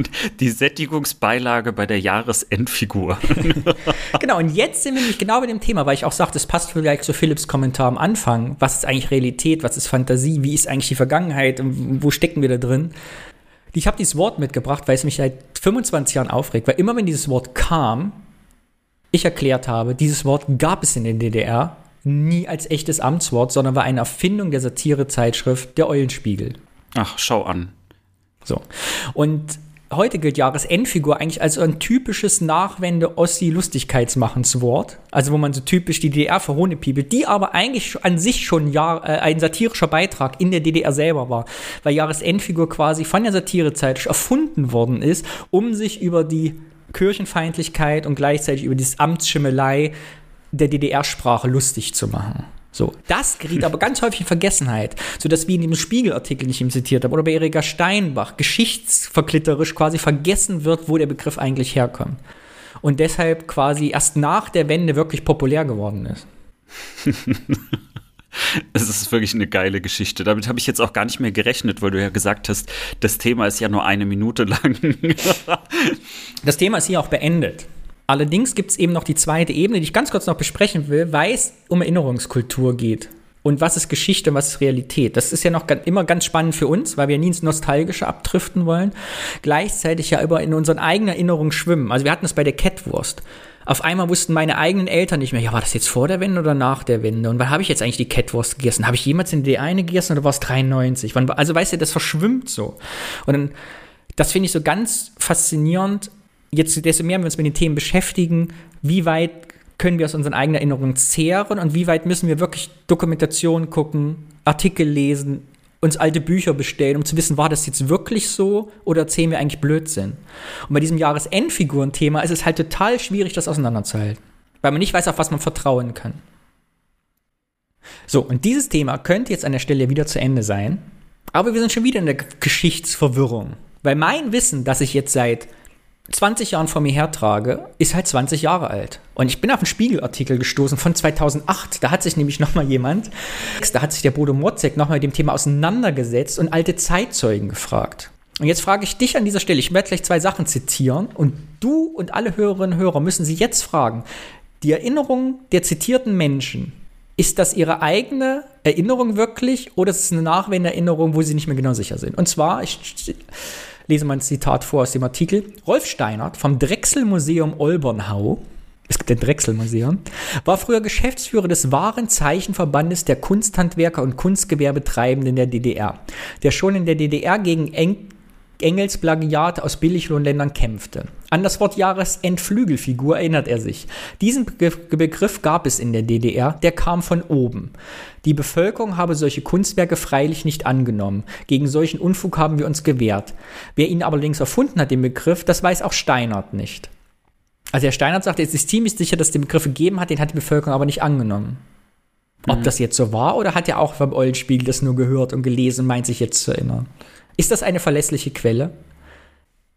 Ja, ich, äh, das ist ein interessanter Aspekt, weil wir wissen ja, dass äh, wir Menschen tendieren ja immer, unser Weltbild bestätigen zu lassen.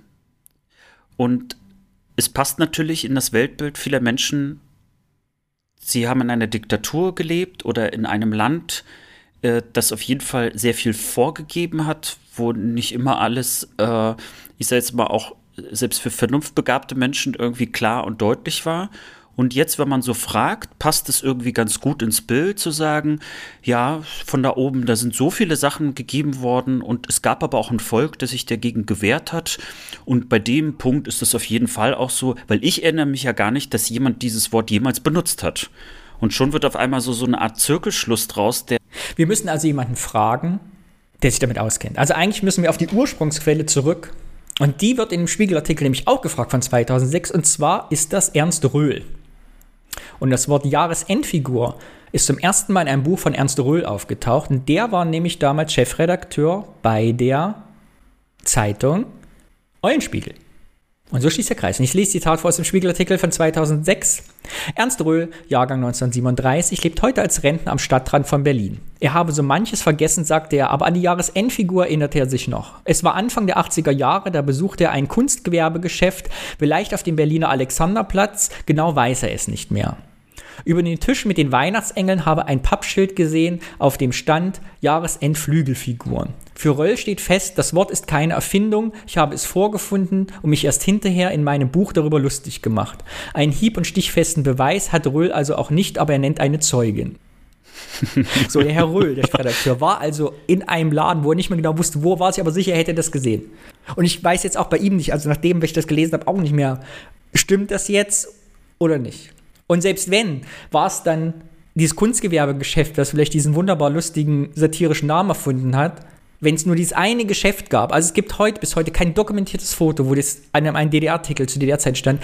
Es gibt ein DDR-Lexikon äh, und Wörterbuch der DDR. Da kommt dieses Wort nicht vor, bis in allen Ausgaben. Also dieses Wort existiert im DDR-Wörterbuch nicht. Und es gibt bis heute keinen einzigen Beleg, wo dieses Wort herkommt und kein Vermerk, niemanden, der gesagt hat, ich habe es äh, in eine Verordnung geschrieben. Der, ein, der Satiriker, wo es zugeschrieben wird, Eulenspiegel, der sich auch 20 Jahre geklaut hat, ist sich selbst auch nicht mehr sicher. Es ist ein Erinnerungsmoloch. Aber ich habe das halt mitgebracht also, als Thema, weil ich finde, ist das so stellvertretend für die Situation, in der wir uns hier immer wieder in diesem Podcast befinden. Wir können nicht mehr auseinanderhalten, was ist eigentlich Fantasie, was ist Nostalgie, was ist Nostalgie, was ist Zuschreibung ein Unrechtsstaat, der vielleicht gerechtfertigt, ungerechtfertigt ist. Wir müssen halt alles, unsere eigenen Erinnerungen, die Erinnerungen unserer Verwandten, die wir immer zu Fragen zu dem Thema so kritisch sehen, dass wir erstmal nichts ad hoc für bare Münze nehmen können. Mhm. Und eben auch Verhalten. Es ist halt die Gefahr. Also wollte ich ja mal ein eigenes Thema das machen. Ich habe es ein bisschen angefangen zu recherchieren, wollte ich aber nicht noch reinpacken, weil die Kirche in DDR-Zeiten ja wirklich unterdrückt worden ist und von der Stasi ausspielen. Gerade vor der Wendezeit auch, als sich in den Kirchen diese Widerstandsbewegung zusammengefunden haben, hat die Kirche echt einen Druck gestanden und gelitten. Und wenn man natürlich über Jahresend Flügelfiguren lustig macht, was aber nie so stattgefunden hat, ist das der Kernpunkt dieses Themas, der Auseinandersetzung. Das ist aber nicht gut. Man sollte über ganz andere Sachen sprechen, wenn man über das Verhältnis DDR und Kirche spricht, als über ein erfundenes, wir nennen das nicht mehr Weihnachtsengel, weil wir wollen das ja nicht. Und diese Wörter haben halt so eine Gefahr, wenn man so einer Nostalgie schwingt oder so einer verklärenden Vergangenheit und immer das so auf dieses, wir machen uns lustig über den Staat, dann, weißt du, verstehst du, was ich meine? Es kriegt so eine Ich verstehe, was du meinst. Nee, ich, ich mag äh, den Gedanken daran sehr, weil es letztlich eine, eine Ablenkung ist. Es gibt ja, also ich glaube, es gibt sogar so einen Begriff ähm, aus dem Englischen, der wird Derailing genannt, also so ungefähr die Leute auf eine andere Spur bringen. Also anstatt äh, über ähm, Armut zu sprechen oder über Ungerechtigkeiten auf dem Land, weil dort kein öffentlicher Nahverkehr oder sonst was stattfindet, versucht man die Debatten umzulenken auf etwas, was zum Beispiel wie Gendersternchen ist. Und äh, alle reden darüber und über, über das, was eigentlich die Menschen wirklich beschäftigt, wo Probleme sind, wird viel zu wenig geredet und damit im Endeffekt also auch nichts getan. Sehr überspitzt gesagt. Und was du gerade beschreibst, ist auf einer ähnlichen Ebene, nämlich davon abzulenken, worum es eigentlich geht. Ne? Also anstatt über äh, irgendwelche komischen, möglicherweise äh, Benennungen zu reden und sich darüber lustig zu machen, geht es äh, eher darum, wie war denn das Verhältnis von Staat zu Kirche? Was hat das mit den Menschen gemacht, die in einer Kirche waren? Äh, was, äh, warum hat sich die Kirche trotzdem organisiert? Hat sie, äh, hat sie sich besser verhalten oder nicht? Äh, wie repressiv war der Staat, wenn jemand mal, ich sag jetzt mal, äh, ja, also sozusagen da noch mal weiter rausgegangen ist. Äh, Gab es einen Unterschied zwischen evangelischer und katholischer Kirche in der DDR? Äh, was ist eigentlich mit den anderen Kirchen? Ich so, habe eine schöne, ich habe eine Reihe an Dokumentationen gefunden, wo ich mir schon reingehört habe, ein paar Notizen gemacht. Die bringe ich mal als Thema noch mal mit demnächst, weil das ist ganz spannend. Und genau, und da ist es auch wieder, weil die, ich bin zum Beispiel bei einer Recherche auf die Jahresendflügelfigur drauf gestoßen, äh, das wusste ich zu der Zeit auch nicht vorher, dass es zum Beispiel Adventskalender DDR nicht mit christlichen Symbolen gab. Also auf DDR-Adventskalendern waren keine religiösen Figuren drauf. Und da habe ich so gedacht, hä, ich hatte als Kind doch, ich kenne so ein Motiv mit so einem Engel oben über und habe das gegoogelt und fand dieses Weihnachtskalender-Motiv. So, ja, und dachte, den kenne ich doch als Kind, als Erinnerung. Da ist ein Engel drauf. Und stellt sich heraus, es gibt einen kleinen Verlag, äh, es gab einen christlichen Verlag, der in der DDR weiter in kleiner Auflage diese Adventskalender drucken durfte, als Sondergenehmigung. Man muss wissen, du brauchst, in der DDR brauchst du, immer interessanterweise wieder beim Thema Schülerzeitung, für jedes Druckprodukt in der DDR gab es so eine Druckbestätigungsnummer oder so ähnlich hieß das, also du musst dir alles freigeben lassen. Du musst alles, was du druckst, musst du mit so einer Nummer versehen, damit das durch die Zensur gegangen ist. Eben auch Adventskalender. Aber da scheint schon wieder meine eigene Erinnerung, weil ich mir nicht mehr sicher war, weil ich habe nämlich weitergelesen, dass nach der Wende diese Weihnachtskalender mit den christlichen Symbolen wieder als Retro-Edition quasi neu gedruckt worden. Und ich mir selber nicht mehr sicher bin, habe ich jetzt das zu DDR-Zeiten gesehen oder quasi die Reprints nach der Wende? Und das kann ich schon nicht mehr sagen. Und ich finde dieses Thema, letzter Satz abschließend dazu, ist ein perfektes Beispiel dafür, wie vorsichtig man sein muss bei der eigenen Vergangenheits- Definition bei der Geschichte und wie sorgfältig man an Themen rangehen muss, damit man keinen Quark erzählt. Das ist ein schönes Fazit. Ich kann da eigentlich gar nicht wirklich noch was drauflegen. Echt schön. Das wird jetzt noch ein bisschen an mir knabbern.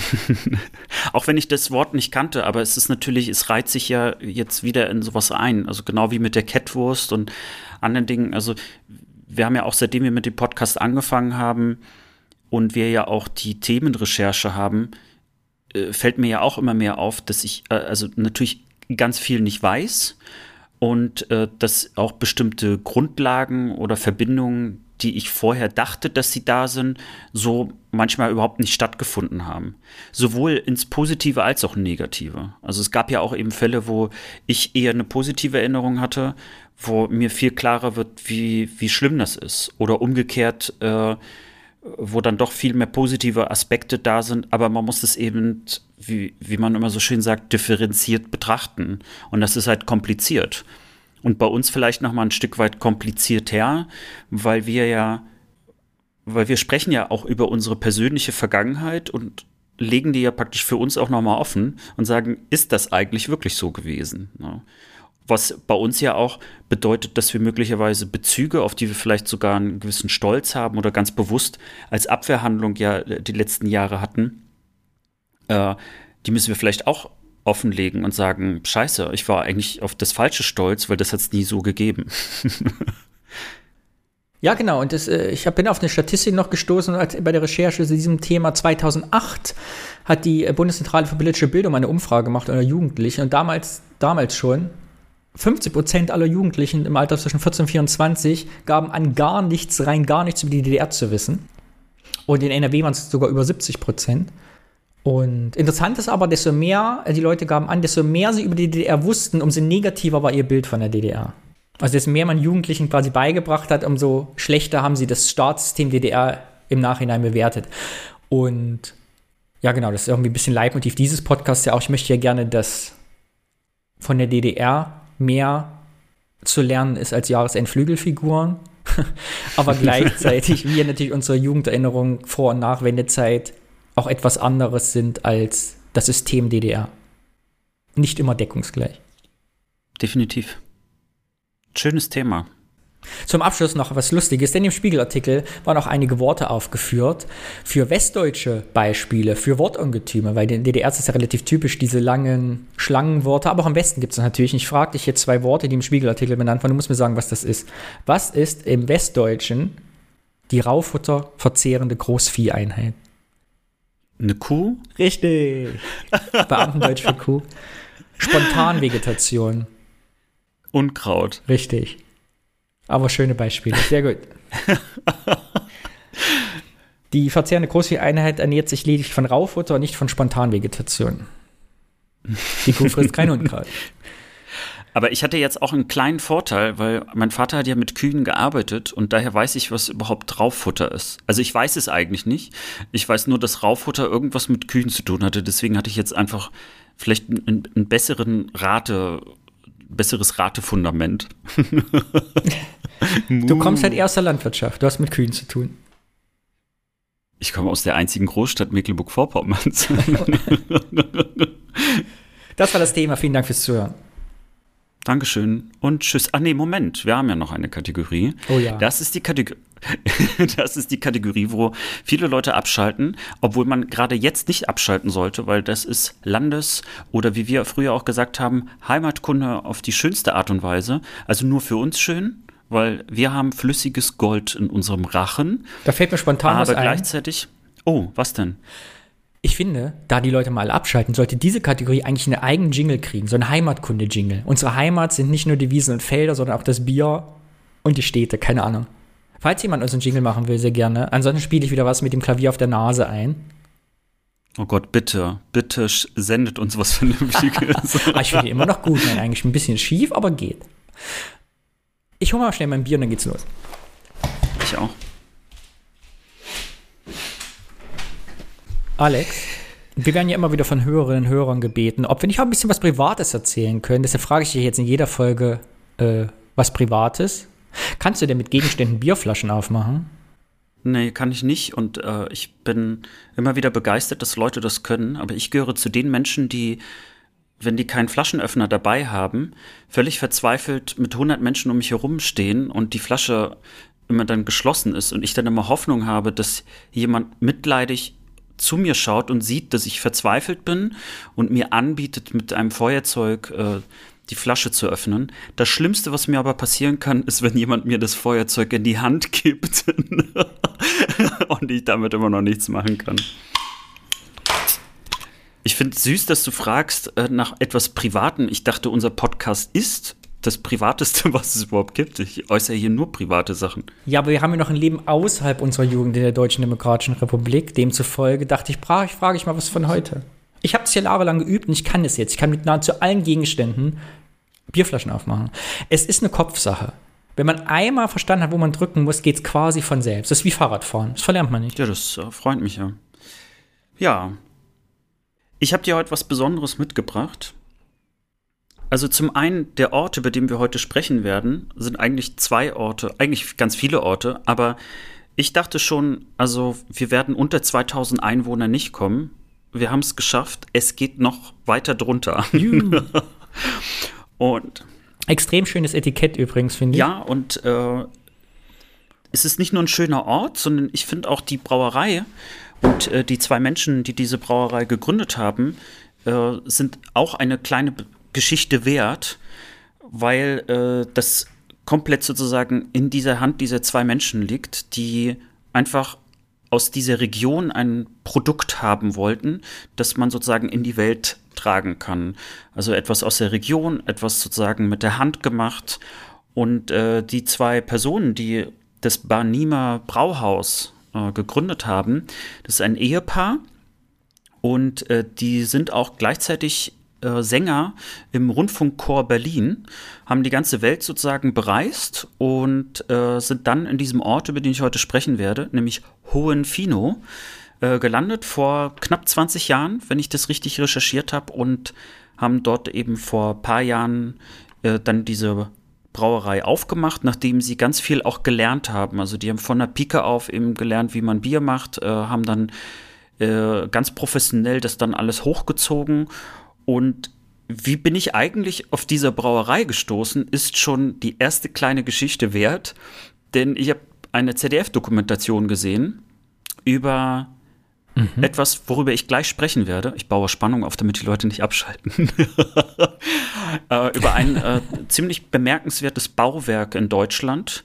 Und ich dachte, ich möchte gerne über dieses Bauwerk sprechen. Der chinesische Turm nee, in München. Ne, das das wäre ja dann ein West-Podcast, aber es ist ja ein Ost-Podcast. Und der Fernsehturm in Berlin. Nein, es ist ein die Schleusen im Nordostseekanal. Schleusen Schiffshebewerk. Sehr gut. Und das Schiffshebewerk fand ich so beeindruckend, dass ich gegoogelt habe, ob es das ist bei Barnim, da war ich ja, schon. Ja, das hoffe ich doch. Ich bin darauf rumgeklettert schon. Auf die Na, dann brauche ich dir ja heute nicht so viel dazu erzählen. Ich fand nur. Ich habe nicht zugehört, bitte Ich wollte eigentlich nur sagen, dass äh, manchmal stoße ich auf Bier, indem ich also einen Ort im Fernsehen sehe und dann google ich diesen Ort mit Bier und gucke, ob man dort Bier bestellen kann. Und ich war ganz glücklich zu sehen, dass dort wirklich so ein. Ach so, das Bier kam gar nicht vor. Du hast nur über den Schiffshebewerk Ich habe das Schiffshebewerk gesehen, gesehen und habe eingegeben, also den Ort und Bier und so bin ich auf dieses Brauhaus gestoßen. Nicht irgendwie, weil es hier irgendwo ein Bütchen zu kaufen ist. Ich habe keine Werbung dazu gesehen. Ich glaube, die brauchen das auch gar nicht, weil die äh, sehr nah in der Region verkaufen. Ich war froh, dass es einen Online-Shop also gab. Also allein für dieses Ergebnis, allein für dieses Suchergebnis hat sich Erfindung von Google Auf jeden schon Fall. Ich bin glücklich, dass, dass es das gibt. Und äh, ich glaube, sonst äh, auf eine andere Art und Weise wären wir, glaube ich, auf das Bierchen gar nicht gestoßen. Erstmal Prost. Ähm, ist ein Pilz. Mm. Und auch all die anderen Biere, die sie haben, muss ich ehrlich sagen, sind ganz lecker. Und die haben ein Bier gebracht, weil sie selber äh, ja im Rundfunkchor äh, sind äh, damit natürlich auch der Kultur sehr eng verbunden, haben sie ein äh, Bier auch rausgebracht in Corona-Zeiten, das Bock auf Kultur he äh, heißt. also praktisch ein Bock, aber Bock auf Kultur und äh, wollten damit sozusagen Kulturschaffende auch unterstützen, also mit dem Verkauf. Fand ich auch nochmal eine süße, kleine, schöne lokale Geschichte auch an der Stelle. Ja. Hohenfino äh, ist in Brandenburg. Welche Überraschung, dir, dir muss ich das ja nicht sagen. Die Postleitzahl wirst du wahrscheinlich nicht aus dem Stehgreif können. 16248. Du liebst ja Postleitzahlen. Nur für Hörerinnen und Hörer, die nicht verstehen, warum ich so ein kleines Detail ausgrabe. und es ist eine Gemeinde äh, mit knapp über 500 Einwohnern. Äh, die hatten Ende des Zweiten Weltkrieges, hatten sie einmal eine Zeit, wo es nur noch zwei Bürger gab. Und 1950 hatten sie die höchste Anzahl an Einwohnern, weil dort ganz viele Vertriebene aus den unterschiedlichen Ecken äh, Pommerns und so weiter dort in diesen Ort auch reinkamen und dann hatten die 1000 Einwohner. Das war sozusagen mal so eine ganz große Schwankung, auch eine kleine Geschichte, die mir auch irgendwie gleich so hängen geblieben ist. Und äh, für diejenigen, die sich fragen, wo, wo denn in Brandenburg, beziehungsweise wo ist denn Hohenfino, äh, befindet sich bei Eberswalde oder für diejenigen, die nicht wissen, wo Eberswalde ist, wenn man weiß ungefähr, wo Berlin ist, dann guckt man sozusagen auf ein oder zwei Uhr ungefähr und so ein bisschen darüber liegt es dann. So würde ich es mal äh, knapp beschreiben. Es ist auf jeden Fall äh, sehr ländlich dort, um es mal so auszudrücken, sehr viele Äcker, äh, Wiesen, Weiden, auch viel Wald. Es äh, gibt auch äh, eine alte Kaserne dort, die von der Wehrmacht äh, aufgemacht worden ist, wo dann auch die äh, Sowjetarmee später drin war. Und äh, was spannend ist, dass es eine sehr artenreiche Vogelwelt gibt. Also, also sehr, sehr artenreich. Es gibt teilweise auch sehr seltene Vögel, die dort auch zu sehen sind. Also für die Freunde unter uns hier, die auf Vögel stehen, die sind dort auf jeden Fall richtig. Und äh, eine schöne Geschichte auch aus Hohenfino. Zwischen 1971 und 2005 gab es dort ein Storchennest. Und ein und ein Storchenpaar, also so lange war das dort in diesem Nest, 71 mhm. bis 2005, die haben 29 Mal äh, gebrütet, äh, ich glaube, so nennt man das, und haben dadurch 82 Jungvögel in die Welt gebracht. Finde ich ja auch schön. Mhm. Ich wusste gar nicht, dass Störche ja, so ich, alt äh, wären. Das war dann auch, ich musste auch gleich erstmal googeln, wie alt werden Störche. Und äh, das ist plausibel. Sie können also über 30 Jahre äh, teilweise alt werden. Hätte ich selber auch nicht gedacht. Also sollte man sich sozusagen ein Haustier anschaffen wollen, sind Störche äh, zumindest so, die würden einem halbes Leben lang begleiten. Wobei, nee, halbes. Mhm. Deshalb hat sich, habe ich auch gerade überlegt, deshalb hat sich der Storch wahrscheinlich als Haustier bis heute nicht so durchgesetzt. Nicht so, ja, wobei, also 71 bis 2005, man kann sagen, ein äh, Gemeindetier. Kein richtiges Haustier sozusagen. Ja, und äh, wo kommt jetzt Fino her? Fino gibt es eigentlich schon sehr, sehr lange, äh, obwohl es eine kleine Gemeinde ist, aber die hat trotzdem eine ziemlich lebendige Geschichte, vor allen Dingen sehr stark durch den Adel geprägt, äh, teilweise auch mit ganz äh, bekannten Namen, so Ton und Taxis und so, äh, wo dann aber eher so, so Gutshäuser sind und äh, viel immer so, so auch so ein Hin und Her war. Ähm, aber es ist sozusagen ein vorslawisch, äh, also in vorslawischer Zeit, äh, es ist eine Gemeinde gewesen und man vermutet, dass es aus dem Mittelniederdeutschen kommt, also der Begriff und heißt einfach nur Wurzel. so, und da ist ein wichtiger Fluss, die Fino. Äh, deswegen hat dieser Ort und auch die Orte drumherum alle so ein bisschen so eine teilweise sehr lange Geschichte, weil es dort auch einen Übergang über den Fluss gab, der eben wichtig war, um also sozusagen ja, so wird die Verkehrswege aus der damaligen Zeit zu haben. Und deswegen ist dort auch 12.013 eine Burg, die Burg Fino, gebaut worden, die äh, eigentlich nur zum Zwecke hatte, äh, dort die sogenannte Furcht zu beschützen. Das ist im Prinzip ein Übergang über den Fluss, wo das Wasser wahrscheinlich so niedrig ist, dass man dort einfach durchgehen kann. So, da ist auch Zoll erhoben worden, also das war auch äh, da, da geht es praktisch auch um Geld oder damals äh, auch um, um viel Geld. Und äh, da sind gab es auch teilweise Streitereien mit anderen äh, Orten, die da drum äh, gebaut worden sind. Ja, äh, zwischen 1375 und 1713 war es sogar eine Stadt, aber da merkt man also, dass äh, was mal eine Stadt war, ist heute nicht mehr wert, eine Stadt zu sein. Und äh, tatsächlich war auch Mitte des 19. Jahrhunderts dort auch das Karlswerk mit 200 Mitarbeitern, ähm, wo vor allen Dingen so Achsen und Druckfedern für Eisenbahnen gebaut worden sind. Es war Mitte des 19. Jahrhunderts sogar ein ziemlich wichtiges, äh, also Stahlproduktionswerk an der Stelle. Also das ist immer so ganz witzig, ist mir aufgefallen, wenn man jetzt so guckt, was das ist und wenn man dann so Äcker und Wiesen und so liest, da denkt man ja, puh, wie sind das dann irgendwie so fünf Häuser, die irgendwie so ein bisschen versprenkelt sind oder äh, was auch immer, aber dann denkt man nicht dran, dass es eben auch Zeiträume oder Zeiten gab, wo äh, dort vielleicht auch ganz, ganz wichtige Sachen stattfanden für die Zeiten äh, drumherum.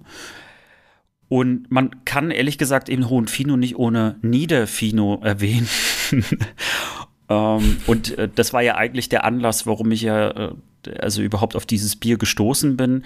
Äh, das Brauhaus selber ist in Hohenfino, aber das Schiffshebewerk, das äh, wir ja gerade schon kurz erwähnt hatten, das ist in Niederfino. Das gehört alles ein bisschen zusammen, ist alles im Landkreis Barnim, äh, deswegen auch der Name des Biers, also Barnimer Brauhaus. Da sind natürlich noch so andere Gemeinden, die damit zu tun haben. Ich hoffe, dass jetzt die Nieder Finoa äh, oder wie auch immer äh, sie sich selber auch benennen, jetzt nicht böse sind, dass ich Hohen Fino, Niederfino so in einen Topf praktisch werfe. Die Entfernungen sind aber sehr überschaubar. Und äh, das Schiffshebewerk ist das noch älteste arbeitende Schiffshebewerk in Deutschland. Es ist auch eine Touristenattraktion. Und man muss sich das vorstellen, dass dort wirklich Schiffe, also die, die Oder, den Oder-Havel-Kanal, Hafel-Kanal langfahren und dann werden die wie in so einem Aufzug hoch und runter gefahren, inklusive des Wassers da drin. Es sieht also sehr massiv aus und ich glaube, wenn man vor Ort ist, muss das noch ziemlich, also muss es noch beeindruckender sein. Es ist mittlerweile auch ein geschütztes Industriedenkmal, äh, sogar nach ähm, äh, der, äh, oh Gott, auf jeden Fall nach einer Konvention, die im Grunde genommen in einem Kriegsfalle verbietet, dass man also dieses Ding zerstören darf. So. Und 11.000 Schiffe gehen da jährlich drüber und das Ding ist 60 Meter hoch, 94 Meter lang und äh, die Schiffe, die dort sind, überwinden dann praktisch eine Höhe von 36 Metern. Also so, ist, also auch das ist, finde ich, ziemlich krass, wenn man das so sieht. Ähm, 36 Meter kann man sich ja mal vorstellen, wenn jetzt so eine Wohnung 260 hoch ist, äh, sind äh, ziemlich weit oben. Ja, und für das Überwinden braucht man eigentlich nur fünf Minuten, also die Höhenüberwindung, aber insgesamt braucht dann so ein Schiff 20 Minuten, um praktisch also von der einen Seite zu der anderen Seite zu kommen. Aber man hört es schon raus, ist ein ziemlich altes Schiffshebewerk und äh, da kommt auch demnächst ein neues, da wird auch direkt nebenan eins gebaut, auch für modernere Schiffe mit ein bisschen mehr Kapazität. Und äh, die Jahreszahlen schwanken so ein bisschen, aber im Grunde genommen äh, soll das alte Schiffshebewerk 2025 dann endgültig dadurch dann auch ersetzt werden. Ja, und äh, das ist das, was ich zu Hohen Fino, Niederfino und Banim mal mitgebracht hatte. Und äh, finde es wieder schön, dass ähm, wir ein bisschen Landeskunde und damit natürlich auch ein bisschen deutsche Geschichte auch so lernen, weil mir immer wieder auffällt, dass wir jetzt zwar über ostdeutsche Gemeinden und Städte sprechen, aber die haben ja auch weit vor der DDR existiert. Und damit äh, ist es, glaube ich, wichtig, in diesem Kapitel auch hier zu bleiben, weil hier deutsche Geschichte gelehrt wird. So richtig gesamtdeutsch.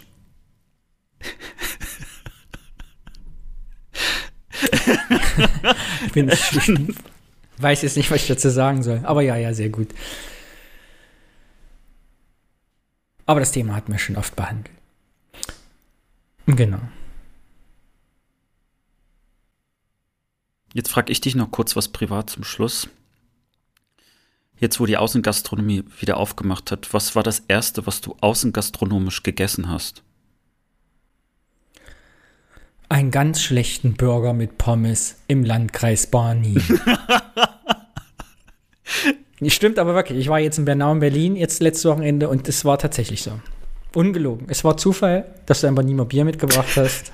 Aber ich habe meine Schwiegermutter besucht. Schön. Ja, dann. Auf Wiedersehen, Alex. Tschüssing, Danny.